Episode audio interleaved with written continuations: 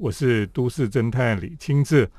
那么在暑假呢，到各个地方去旅行哈。那么到了新竹呢，就发现了一个非常特别的一个建筑啊哈。那么这个建筑呢，跟我们平常所想象的建筑很不一样哦。这个建筑名称哈叫做永恒之丘啊，是哦。那你就想象永恒之丘到底是什么呢？呃，它是一个清水混凝土做成的一个塔状物哈。它看起来就不像我们传统看到的一些公共建筑哈。后来才知道，原来这个永恒之丘哈，其实就是呃新竹的公有的一个纳古塔了哈。这个案子呢非常的特别，因为过去呢我们传统啊，就是我们会盖这个灵古塔，都会盖成古色古香哈，就是中国宝塔式的建筑了。因为在中国的建筑里面呢，我们都会有一个概念，就是说宝塔好像有正邪的作用哈，就好像那个呃《白蛇传》里面那个青蛇白蛇就被镇在那个雷峰塔底下，所以这个宝塔有有正邪，所以大家就会盖这种宝塔哈。可是呢，在台湾以比较现代建筑的形式来盖这个纳古塔的，真的好像没有了哈。那么这次我们看到这个建筑，真的觉得很惊艳哈。后来才知道，这个建筑呢是由林友涵建筑师哈，还有林林燕颖建筑师他们合作设计建造的哈。那这个案子已经几乎就要就要完工了，所以呢，我们今天很特别哈，请这个林燕颖建筑师来到我们的节目当中。Hello，大家好，我是九令。好，我们就叫他九令好了。呃，九令他设计这个建筑哈，你们这个建筑非常特别，就是说。你去的时候哈，它基本上就是一个清水混凝土的建筑了哈。是。那么当时你你们怎么会想要去做这个纳古塔的建筑？案子本身当然它还是一个政府的标案嘛，就公开去投标。的确，当时 Michael 因为因为他都在德国，那我们在台湾合作的契机就是对这个材料这个事情，然后对于这个空间的这个状态本身是。一开始在做的时候，在讨论的事情，就是说怎么样去思念，或者是怎么样去从空间本身去感受到那种比较安静的那件事情。所以在这样的基础之下去投了这个标案。你们你们以前没有设计过跟这个殡葬有关系的空间？没 没有都没有。所以第一次尝试这样。对，Michael 在德国应该有类似，但是我在我们我们在台湾没有。不过你刚刚讲一个事情，我觉得很重要，就是因为哈，我们台湾的殡葬空间，我们不喜欢去那些什么殡仪馆什么，就是因为觉得殡仪馆都很混乱，是，然后都是什么念经或什么吵吵吵闹闹哈。是。然后你去那边，你的心都没有办法安静下来了。是是是。所以，呃，我觉得你们的设计有朝一个方向，就是你希望那个空间是可以让人的心灵安静下来。是这个角度去去设计哈。是对，这我觉得是很很特别，因为我我想这个 Michael 他在德国哈，他们可能德国有一些火葬场啦，是哦，或者是殡葬的空间，你去看都觉得是很现代哈。可是就是你你去不是觉得害怕，是觉得心里会。沉淀下来那种感觉。是是，就在那种空间，如果听到古典音乐，大概会觉得也还蛮正常的，是。的那种状态。像有一个人拉个大提琴。之类的，对。但是在因为我们在开始做之前，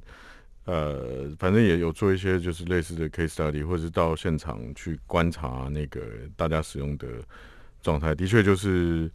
就是蛮蛮蛮这个悲伤的，嗯，就是说很多。混乱的状态，然后呃，要进去的当然就比较激动一点嘛。那有些看起来是去祭拜的那个空间的状态，因为台湾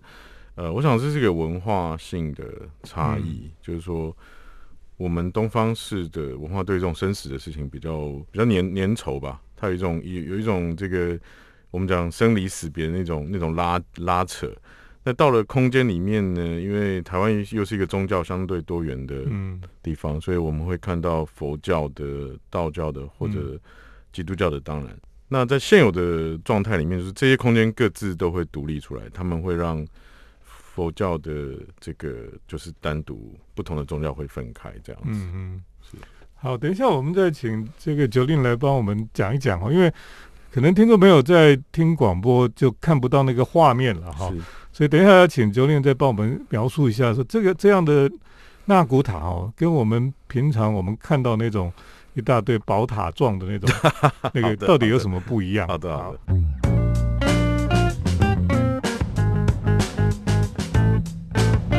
欢迎回到我们建筑新乐园节目我是都市侦探李清志。那我们今天特别邀请建筑师 jill 他来到我们的节目当中。因为呢，他们最近做了一个案子哈，是在新竹哈。这个案子呢是没有办法想象的一个纳古塔了哈，是就是跟我们过去传统灵古塔的形式是完全不一样的哈。你可不可以稍微跟听众朋友来描述一下？因为他们看不到画面哈。哦，当然，当然。对，其实我们创造的，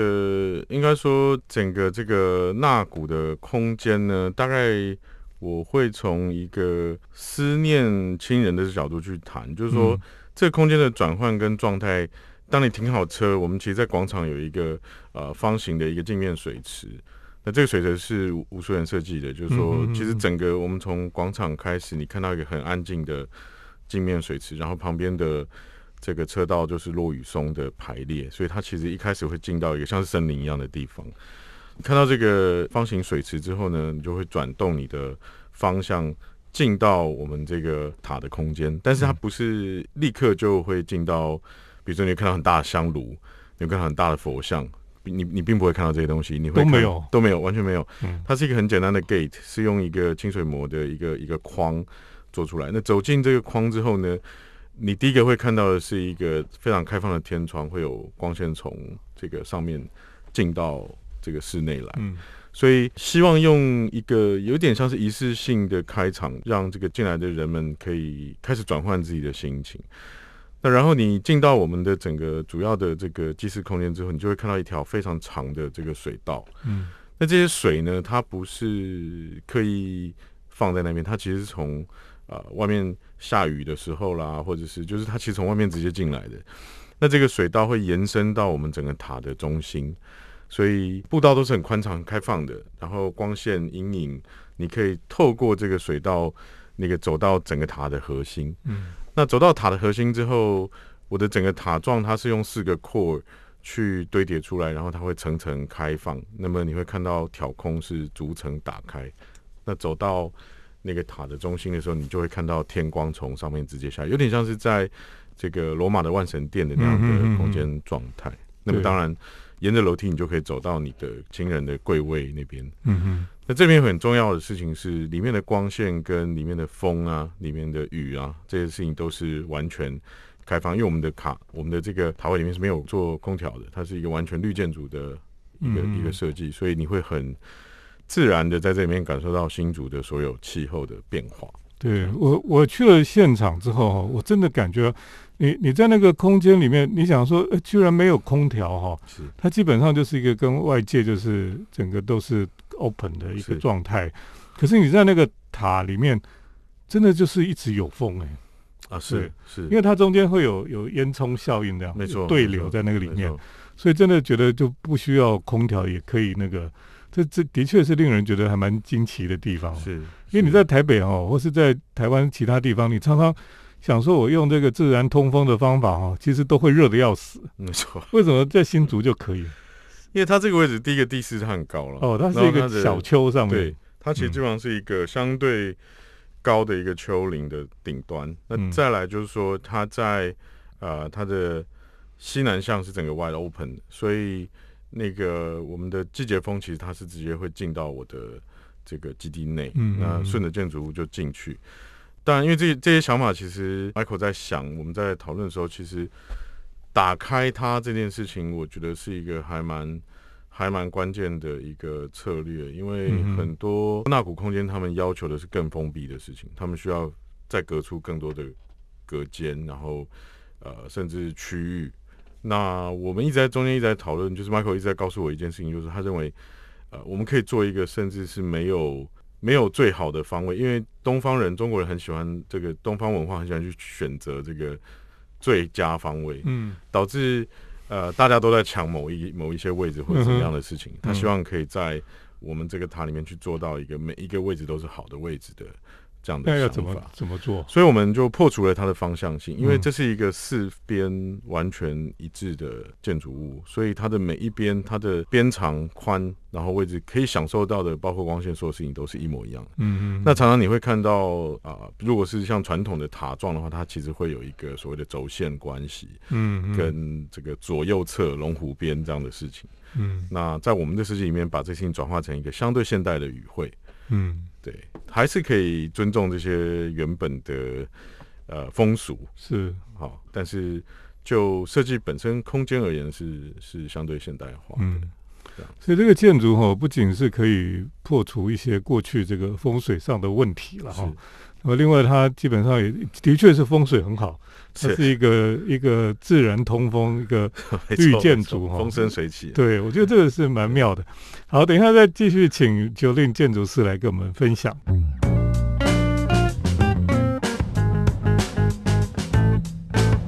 欢迎回到我们建筑新乐园节目，我是都市侦探李清志。我们今天特别邀请建筑师林燕颖来到我们的节目当中哦，因为呃特别请他来帮我们介绍现在在新竹完成的一个非常棒的一座建筑哈、叫做永永恒之之丘。对对，因为这个是一个纳古塔哦，可是它的纳古塔的确跟一般我们想象的纳古塔是完全不一样的，而且是颠覆了我们过去对纳古塔的一种想象了哈、那我其实我曾经去过柏林参观过德国的这个火葬场哦，我上传那个空间真的是非常的令人印象非常深刻哈、而且你去那个地方你就根本不会害怕哈、是你其实就是会让你的心灵是安静下来的。那我觉得这个是我们台湾的这种殡葬空间有进步的空间，就是要往那个方向去了哈。因为这种空间哈，最主要是让去的人哈，那个死掉的人已经死掉，可是还活着的人呢，在这个空间里面，他可以怀念他的这个逝去的亲人哈，然后他心灵可以得到安慰或得到平静哈，这个是比较重要的了。所以呢，在这个他们所设计的这个这个永恒之秋哈，你可以感受得到，就是因为它的整个材料呢，就是清水混凝土嘛哈。是那么塔的中间哈，其实是整个挑空了哈。那最上面呢有一个方形的开口，哦是那个开口有一点像我们到罗马的万神殿哈，看到上面一个圆形的孔哦，然后光线就从上面整个射下来。那么安藤忠雄以前在那个空间呢，他就感受到说，原来这个光哈、进到这个建筑物里面那种戏剧性，还有那个那个宗教性哈、是所以我觉得你那个那个案子也是有这样，中间那个洞呢，它也没有玻璃哈、然后这个下雨的时候水就会落下来嘛哈、是。然后在地板上它就会积了一些水，是。那光线到天气好的光线下，那个水也会反光哦，是，那个感觉真的是非常的奇妙了哈、你们当初是怎么想这个事情？就说在讨论的过程当中，它应该会在一个叫做生命的本质的这件事情，嗯就是说光线、水跟这些循环的事情，跟这些流动，然后材料的关系，嗯。其实呃，我想，我想，因为跟着 Michael 一起做这个案子，有一个很重要的，对我们而言有一个很重要的冲击，就是说那个那个相对安静的那件事情，它其实是从空间里面去追求，嗯。那所以我们整个在定案的过程当中没有太多的改动，那大概就是从一开始比图的时候，我们一起那个去把它那个完成之后呢，虽然我不知道它那个玻璃。就是我们我们那挑空到底会不会最后被盖起来？不过 不过那个也是我们一开始很坚持，就是希望它是一个流动的一个状态，一个流动的空间的这样的状态。然后呃，还有疏远在周边，其实每一层塔的它会有个外回廊。那外回廊通常呃，如果各位对对对，哦如果各位去一般的这个纳古塔，他们就会把它封起来嘛，就是嗯做空调。那但是我们的外回廊是开放的，然后外、嗯外环会围着一圈植物。那这个我我跟 Michael 讨论过，就是说他希望我们在缅怀的这个过程中，还是还可以看到生命，看到就是植物象征的那个绿意跟光线，因为那个光线是进得来的。所以我觉得某种程度上对我而言，他就是一直不断提醒生命的那个循环的那件事情，然后把嗯某一种悲伤转换成是一个一个安慰人心的一种力量。但这个很抽象了，就是说嗯可能在空间里面，在台湾要达成这样的事情，其实相对来讲是没有那么容易的。嗯嗯。嗯，所以其实我我去这个空间，我觉得这个建筑是有很很有诗意了。是就是你可以看到哈，这不同的开口，然后有不同的光线下来哈，是然后那个光影在这个清水混凝土的墙面上有有变化哈，是有随着时间它会有不同的变化，然后你可以感受到那个风在里面流动哈是，然后甚至下雨的时候，你可以看到这个雨滴会滴到中间来等等的哈。基本上它是利用这个大自然的这些元素哈，然后去抚抚慰这个来到这里来来凭吊或是来来纪念他自己的亲人哈的这些人，我觉得这是一个非常有诗意的做法。是哦，这也是我觉得这个建筑里面哈非常让人家感动的一个部分啊等一下，我们继续请周令来跟我们分享。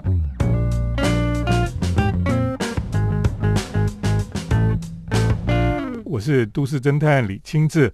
那我们特别邀请了 Jolin 建筑师哈来到我们的节目当中，啊、来谈一谈新竹最近一个最棒的公共建筑哈，叫做永恒之丘了。是那这个建筑呢，其实就是一个纳古塔哦，可是它跟传统我们所知道的这些灵骨塔是很不一样的哈，而且它是一个非常现代又非常有有诗意的一个空间了。是是那当然，这个是颠覆了过去我们对殡葬空间的想象哦。所以你你进行，而且它又是个公共建筑，它不是私人的这种殡葬空间哈、是像这个台湾有一些殡葬公司，他邀请这个安藤忠雄去设计，他就可以让他做的非常的前卫，或是是是。对。那你你在这个过程里面有遇到过什么样的问题吗？当然，因为就是它是一个公共公共建筑嘛，所以它嗯就不是就是做任何你想要做的事情都可以。嗯那我们在一开始提出这个整整体开放的这样的造型跟想法的时候，当然就很多这个呃官员会担心说，诶，那水啊，或者是跟这个风水是不是会抵触啦，或者是方向性的这样的问题。所以中间其实我们开了非常多次多次的会，我们这个房子大概盖了快三年，前面设计阶段就大概两年多了，嗯所以所有的审查审议都至少三次左右。对，那比较大的冲突就是跟旧的这个这个房子怎么去做一个连连接对照，因为大部分的这个这个长辈们还是希望是有一些装饰的，我发现了，就就是你说传统中国传统那种装饰性装饰性的东西。那这个事情其实我们就当然 Michael 非常有耐心，就是说我们花了很大的篇幅去从一个宗教的仪式性的这个源头去跟他们说明说，哎、其实这个事情可以被转换成空间状态。那么呃，当然在那个似懂非懂的状况之下，其实还是很多人不是那么习惯了。嗯，那因为我认为公共建筑其实很重要，另外一个特点是沟通，因为大家在建筑里面共存的时候，其实那就是一种沟通的最美好的样子。嗯所以我们尝试着做，比如说一比一的这个 mock up，去让嗯这个议员们或者让这些这个耆老们觉得说，哎、其实这个东西不是喜爱哦，它不是哦，不是说房子不贴瓷砖我们就就就完成，而是用另外一种材料的表情去说明，因为我们有很多木纹，那这个木纹其实某种程度也可以被解释成象征生命的嗯嗯，这个这个力量。那最后呢，让大家接受这个事情的时候，是有一个会议当中，我实在是呃觉得我应该要，既然大家这么能够接受那个象征性，我我我就试着用比喻的方式跟他们说，可以想象那个莲花。因为嗯莲花在佛教或在宗教里面是一个很神圣的东西，嗯那这个花瓣一层层打开，其实象征一种生命的状态。那我们现在这个建筑物，其实每一层每一层当中的空气跟这些光线，你可以看起来它就像是啊、一朵莲花花一样，哎，莲花一样。那那坐地成佛了嘛？所以，但我我我不是要去这个这个妄言那个宗教的，而是说我我觉得试着让人们在建筑里面有各种想象，然后试着去理解说，哎、其实这是另外一种沟通。那也许他们的心心境上就会相对平和一点，而不是一直抵抗那个未知的形式这嗯样子。所以我觉得这个的确是建筑师要要去突破这个是其实是很困难了。非常就是说一般人的，包括公部门哈，包括很多人他们的概心里的他们的想法哈，是或者说他们长久以来的观念哈，你要帮助他要突破或什么，其实基本上其实平常是很困难了哈。那建筑师要怎么样呃想办法去让他能够明了哦，这就是建筑师的本事。哦是那我觉得你们这次其实这的确是做了很大的改变哈，让我们对殡葬空间有全新的想象哈。那我觉得这个也是会在台湾的整个殡葬的这种建筑里面哈，会会造成一个很大的震撼。是，那我真的也觉得这个是不错，因为我们常常以前就一直在抱怨说，哎，殡葬空间都很受不了啊，等等的哈。可能慢慢慢慢，你就会发现这个会有一些转变哈，可能不是那么快，可是就慢慢会会有一些不一样哦。那么甚至有好的空间或是不一样的空间呢，它也会慢慢会改变那个那个殡葬仪式了哈，是或者习惯上的使用的方式等等的哈。没错，那我觉得这个我们很乐见其成了哈。今天很谢谢九令来到我们的节目当中，也谢谢他帮我们介绍了他们这个新的这个公共建筑哈，也快完成了，大家拭拭目以待。是谢谢。谢谢嗯谢谢老师。接下来呢是都市侦探的咖啡馆漫步单元。都市侦探的咖啡馆散步。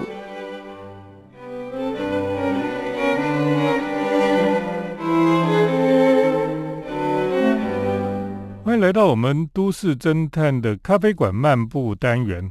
那么今天在咖啡馆漫步单元呢，带大家离开台北哈、那么到中南部的咖啡店去看看。啊，最近呢，我去嘉义的咖啡店做了一次探索。那其中呢，嘉义的咖啡馆哈、我想很多人都知道哈、嘉义有很多的老房子了哈、那这些老房子开咖啡店都非常有味道。而且呢，这些老房子哈、可能从正面进去的时候，就是一般的街屋了哈、后来就发现，你进去那个咖啡店之后呢，他们通常都有一个中庭啊，而且有时候是里面是很漂亮的花园，所以呢，诶，让我感觉那个感觉是很像以前在京都哈、有很多的咖啡店也是这样子，他们都里面有一个自己内在的一个花园在里面哈、所以呢，呃，那也是一个很棒采光的地方。在嘉义的咖啡店里哈，我想最有名的一间咖啡馆哈，叫做双空了哈。双就是结霜的霜哈，空呢就是空气的空了。双空的咖啡馆。那这间咖啡店呢，基本上就是呃嘉义文青咖啡店哈，一直都是最受欢迎的排队店。那么开幕多年来哈，都一直是每天都还是有很多人在排队等着进去这样子。这个店呢，其实走的是比较，你说它有点是日本的侘寂的风味呢，意思就是说它里面其实是很简单哦，然后带着一种侘寂的感觉了哈，包括它使用的材料啦，包括它使用的这个摆设的物件啊等等的哈，都让你觉得有一种缓慢宁静的一种感觉。其实它里面空间还蛮大的，那可是呢，它安排的桌子等等的哈，都不是很满，所以你在里面呢，还是让你有一种悠闲的感觉了。虽然呢，这个店哈要进去，可能有时候要在外面等待哈，有一段时间。可是呢，你进去之后，你就觉得这个店它不会让你有那么匆忙哈，要赶你走的这种感觉。这是一个非常宁静哈。我想这也是店家哈很希望能够控制人数哈，让每一个客人都能够享受到呃有一段悠闲的时间了。那这个店的中后面有一个中庭，所以他进到里面去以后呢，它后面的采光是非常好的。那在那个店里面呢，你就可以享受到这种在嘉义哈一个比较悠闲的城市里面那种悠闲下午茶时光了。那么另外呢，他们后来有开了一个姐妹店哈，这个店呢叫做冉忍哈，这个店呢是呃比较特别哈，因为呢它也是一个老房子改的，是那种呃两层楼的楼房哈，那种有院子的那种房子来改的。那里面的那种空间的氛围呢，其实跟双空是比较类似的哈。不过呢，因为这个店呢，它就位于这个有有树林的那种嘉义那个公园的旁边呢。那个公园里面呢，有以前就是嘉义日本时代的嘉义神社的位置哈。那嘉义神社以前非常的大，它有表参道哈，旁边还有这个博犬啊，或是这个石灯笼啊，都很漂亮。那这个这个参道哈都还在，可是呢，神社已经不在了。神社呢，现在已经改建了一个非常巨大的这个射日塔哈。那这个是嘉义的一个以前被认为是观光景点的地方了哈。不过你可以感受到哈，因为那个公园呢树非常的多，而且呢在里面走动哈就非常的清凉。那个就是嘉义最让人家觉得很特别，就是它是一个树木非常多的地方哈。过去它也是一个木材的重镇，在整个那个神社的附近哈，还好还保留有一间斋馆。这个斋馆呢，它基本上就是一个日本的建筑啦。它的建筑的形式啊，它的入口啊，它的整个屋檐等等的哈，都保留以前的样子。所以呢，现在去哈还是可以感受得到哈，它里面有一些历史的展览，那么也可以在那边喝茶。呃，整整体来讲哦，我觉得嘉义是一个非常日本的城市啊。就是说你在台湾各个地方去旅行哈，你会发现嘉义是一个非常还保留着。很多日式风情的一个城市，当然我们以前都说台南很像京都一样哈，可是台南的确是像京都，可是台南是一个以前是府都吧，所以呢，它有很大的部分还是有中国的传统在里面的哈。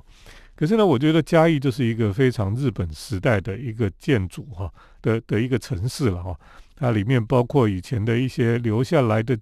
这个神社啦，以前留下来的建筑啊等等的哈。都可以看得出来哈，那特别是在城市里面，你总是可以看到很多的呃建筑，很多的宿舍哈，是日本时代留下来的。那有一些呢是在二三零年代哈，那时候在日本时代盖的房子，是带着一一点这种现代的味道哦。可是它的后面啊等等，都还是非常日本时代的建筑那种感觉啊。所以呢，我觉得嘉义的确是一个呃，我们过去比较常常忽略的一个城市哈。那这个城市里面呢，也很多的咖啡馆，而且呢，咖啡馆我都觉得不比这个台南少哈。甚至呢，他们有很多的咖啡店哈，都非常有特色哈。比如说呢，还有一间原来是医生馆哦，他也把它改成豆花店啊等等的，的确是一个还蛮受欢迎的一个城市。下次大家如果有机会去嘉义走走呢，你就可以感受得到哈，这一些过去我们所忽略的这种。城市的氛围了。那今天跟大家介绍哈，在嘉义的咖啡店哈，大家有机会可以去看一看。谢谢听众朋友的收听，我们下礼拜再见。城市的幸福角落，来杯手冲单品，享受迷人的香醇世界。